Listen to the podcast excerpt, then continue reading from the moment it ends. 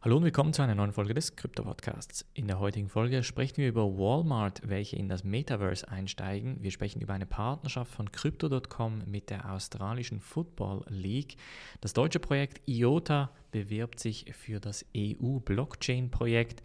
Die Ratingagentur Moody's stuft El Salvador runter und wieso gemäß einer Visa-Studie 24% der KMUs Bitcoin wollen. Bevor ich aber loslege, Leute, ganz wichtig, diese Woche bin ich ein bisschen unterwegs. Das heißt, die Audioqualität des Podcasts könnte ein bisschen eingeschränkt werden. Ich gebe mir natürlich Mühe, um die Umgebungsgeräusche zu reduzieren, so gut es geht. Aber falls da die Qualität ein bisschen einbüßt, müsst ihr entschuldigen. Ab nächster Woche geht es natürlich in gewohnter Qualität weiter. Springen wir in diese erste News Story und zwar geht es um Walmart, welche gemäß neuen Patenten und Patentanmeldungen sich sehr wahrscheinlich bald im Metaverse finden werden. Und zwar ist ein Video aufgetaucht, bei welchem Walmart die Einkaufsexperience eigentlich so ein bisschen in VR und AR verbinden möchte, das heißt virtuelle Realität und die sogenannte Augmented Reality. Die Krypto-Community belächelt das Video ein bisschen, denn es ist natürlich vom Design her beziehungsweise von der Videoqualität, von dem Konzept ein bisschen undurchdacht. Also da hat man sich natürlich schon ein bisschen, ein bisschen größere Fanfare vorgestellt. Man muss aber sagen, je nachdem, wie das Modell des Einkaufs in der Zukunft aussehen könnte, könnte dieses Modell durchaus funktionieren. In dem Video wird so ein bisschen ein Gang durch die unterschiedlichen Einkaufsgänge beschrieben. Das heißt, wenn man Wein einkaufen möchte oder Käse oder Milch etc., kann man da durch die unterschiedlichen Gänge gehen, das Produkt auswählen und dann wird man am Schluss an die Kasse gebeten, kann dann automatisch bezahlen und das war dann eigentlich die Einkaufsexperience. Das bedeutet, dass man eigentlich versucht, den Einkauf wirklich auch digital zu widerspiegeln und da so ein bisschen das Ganze ins Metaverse zu bringen.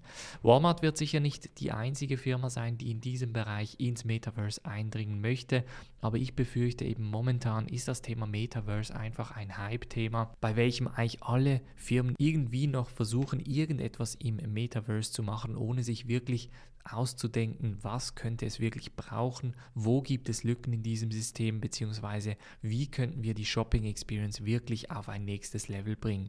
Denn Stand heute ist es, wie gesagt, so ein bisschen eine Mischung aus einem Game von 2012 etwa mit einer virtuellen Realitätsbrille. Also noch nicht so wirklich atemberaubend. Als nächste News Story sprechen wir über die australische Football League, aber auch spezifisch über die australische Frauen Football League. Denn diese Liga ist jetzt neu mit Crypto.com eine Partnerschaft eingegangen von 25 Millionen US-Dollar über die nächsten fünf Jahre. Die existierende Partnerschaft mit Toyota über 18,5 Millionen ist nun aufgelöst und bedeutet, dass Crypto.com ganz viel Geld investieren möchte, um da top of mind zu sein. Das heißt, den Leuten zu zeigen, ja, wir können Kryptos und wir sind eine sichere Krypto-Plattform.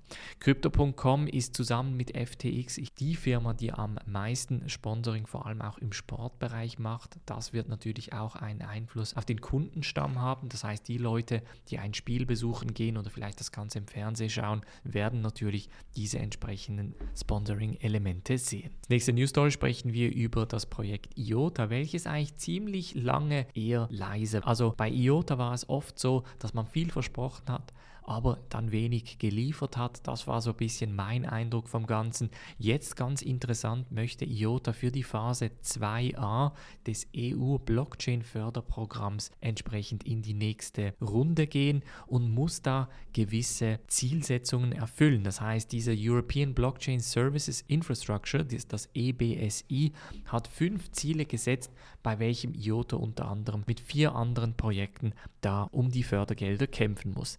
Die fünf Punkte sind Prüfung der Umsetzbarkeit von Sharding zur exponentiellen Skalierbarkeit von IOTA im Rahmen der EBSI, Zweite ist Entwicklung eines gewichteten Konsensverfahrens, das höchste Flexibilität ermöglicht, sowohl vertrauensunabhängig als auch vertrauensabhängig genutzt werden kann. Und das ist ganz interessant und wichtig, denn auf der einen Seite reden wir ja immer von diesem Thema Permissionless versus Permission. Das heißt, wer darf effektiv auf der Plattform partizipieren, kann das von einer privaten Firma intern genutzt werden oder muss es immer eine Public Blockchain sein? Das ist ein ganz, ganz wichtiges Thema, deshalb auch dieser zweite Punkt. Der dritte Punkt ist das Sicherstellen, dass jegliche IOTA-Lösungen für grenzübergreifende Transaktionen den Governance-Strukturen der EBSI und den rechtlichen Vorgaben der EU-Mitgliedstaaten entsprechen. Und das wird ein sehr schwieriger Punkt, denn per Definition ist ja eine Blockchain, wobei man sagen muss, IOTA ist ja keine Blockchain, sondern eben ein gerichteter azyklischer Graph, aber vom Konzept her geht es in die gleiche Richtung, bedeutet, dass per Definition eigentlich diese Technologie eigentlich zugänglich für alle sein sollte. Da kommt natürlich dann die EU mit den rechtlichen Vorgaben dann kann es schwierig werden. Der vierte Punkt ist die Einbindung der den Datenschutzrichtlinien GDPR entsprechenden Identity-Lösung in das neue EU-Framework für digitale, digitale Identität auf der EBSI. Und das ist genau auch wieder dieser Punkt, denn diese Datenschutzrichtlinien sind natürlich extrem komplex, sobald man das Land oder den EU-Raum verlässt und da könnte es eventuell ein bisschen schwieriger sein.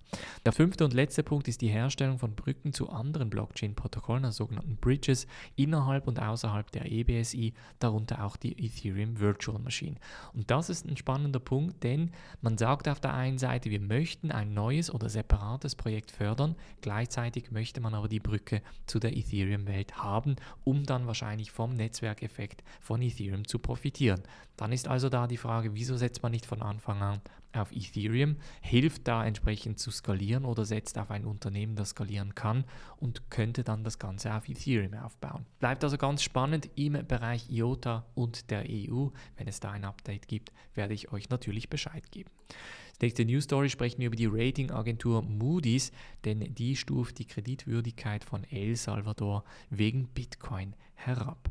Und zwar geht es darum, dass El Salvador ja in Bitcoin zum einen investiert hat, aber gleichzeitig auch Bitcoin als Zahlungsmittel akzeptiert und deshalb die Ratingagentur das Risiko der Zahlungsunfähigkeit von El Salvador entsprechend höher gestuft hat. Das wiederum hat zu einem schlechteren Rating für das Land geführt. Ist jetzt natürlich spannend. Auf der einen Seite haben wir die Ratingagenturen 2007, 2008 während der Wirtschaftskrise gesehen. Vor allem diese Ratingagenturen wie zum Beispiel Moody's haben sich ja geweigert, genau die Banken, die dann schlussendlich bankrott gegangen sind oder die schlussendlich eigentlich zu dieser Wirtschaftskrise geführt haben, haben diese Banken immer ganz hoch eingestuft. Und jetzt, wenn mal ein Land einen alternativen Ansatz versucht zu fahren, versucht man da die Kreditwürdigkeit von Anfang an runterzustufen, ohne dass es wirklich eine Substanz dafür gibt. Ich glaube persönlich daran, dass das Modell der Ratingagenturen ein bisschen verändert werden muss, denn Stand heute bezahlt man ja aktiv, um ein Kreditrating zu bekommen, bezahlt man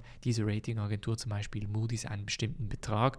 Das heißt, die Ratingagentur selber ist natürlich dann incentiviert, ein entsprechend gutes Rating abzugeben. Denn wenn das Rating entsprechend schlecht wäre, dann würde die Firma einfach zu der nächsten Ratingagentur gehen. Und das ist so ein bisschen das Problem von diesem Modell. Von daher würde ich mir daher hoffen, ein bisschen ein unabhängiges Modell entsprechend aufzubauen. Übrigens ist das auch der Grund, wieso ich die 6x6 Methode aufgebaut habe, quasi die Möglichkeit, Kryptoprojekte, NFT-Projekte, DeFi-Projekte entsprechend zu bewerten, so unabhängig wie möglich entsprechend ein Rating zu vergeben. Und als letzte News Story sprechen wir noch über Visa, denn die haben eine Studie herausgegeben, bei welchem steht, dass 24% der KMUs Kryptozahlungen einführen möchten, das heißt unter anderem auch Bitcoin akzeptieren möchten. Stand heute ist das Problem nach wie vor, dass noch zu wenige Unternehmen Kryptozahlungen anbieten und das könnte sich bald ändern, denn genau diese Studienresultate möchte natürlich Visa sehen, bevor sie effektiv dann anfangen, gewisse Kryptozahlungen oder Kryptomöglichkeiten einzuführen. Das heißt, ich kann mir sehr gut vorstellen, dass Visa basierend auf solchen Studien entsprechend Bitcoin-Zahlungen plötzlich mit der Kreditkarte oder mit der Zahlungsinfrastruktur akzeptieren könnte. Es bleibt also sehr spannend im Bereich Kreditkarten bzw. Zahlungsinfrastruktur für Kryptowährungen. Wie immer unbedingt diesen Podcast abonnieren, falls es da entsprechend spannende Änderungen gibt. Ich wünsche euch einen guten Wochenstart. Wir hören uns morgen wieder. Macht's gut und bis dann.